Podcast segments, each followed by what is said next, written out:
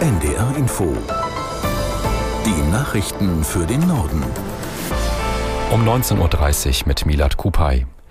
Radikale Klimaaktivisten der Gruppe Letzte Generation haben in etlichen deutschen Städten zeitweise den Verkehr blockiert. Sie klebten sich in Berlin, Braunschweig und Dresden an Straßen fest. Störaktionen gab es unter anderem auch in Hamburg, Göttingen und München. In Nürnberg wurde laut Polizei ein Mann verletzt, der mit dem Auto in ein Stauende fuhr. Der Stau war von einer Blockadeaktion verursacht worden. Auch eine Aktivistin in Bottrop soll verletzt worden sein, als sie von einer Frau an den Haaren Jahren von der Straße gezogen wurde.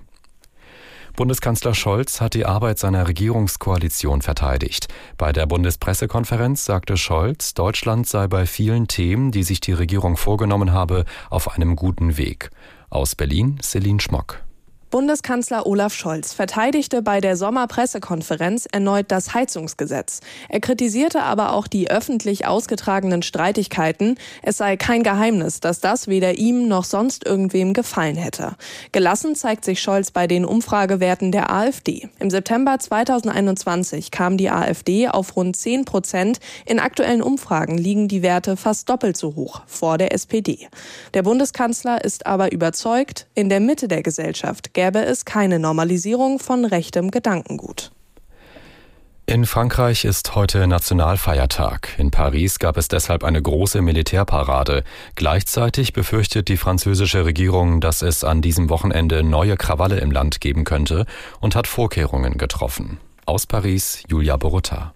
Am Wochenende sind 130.000 Polizisten im Einsatz, um mögliche neue Krawalle zu verhindern. Im Vorfeld wurden 150.000 Feuerwerkskörper beschlagnahmt.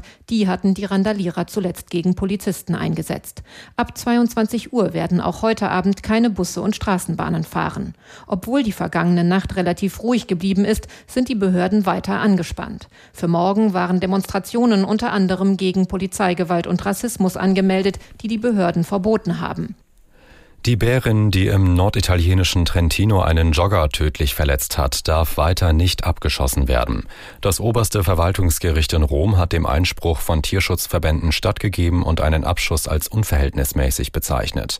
Aus Rom Thielmann Kleinjung. Nun muss das Verwaltungsgericht in Trient erneut über den Fall beraten und dabei den Richterspruch aus Rom berücksichtigen. Das Erlegen eines Tieres sei das letzte Mittel. Ausnahmen vom Tötungsverbot geschützter Arten könne es nur dann geben, wenn sich keine andere Lösung anbietet. Die Tierschutzorganisation LAV hatte angeboten, die Bären auf eigene Kosten in ein Bärenreservat in Rumänien zu transportieren. Das italienische Umweltministerium und rumänische Behörden hatten einer solchen Verlegung bereits zugestimmt. Das waren die Nachrichten.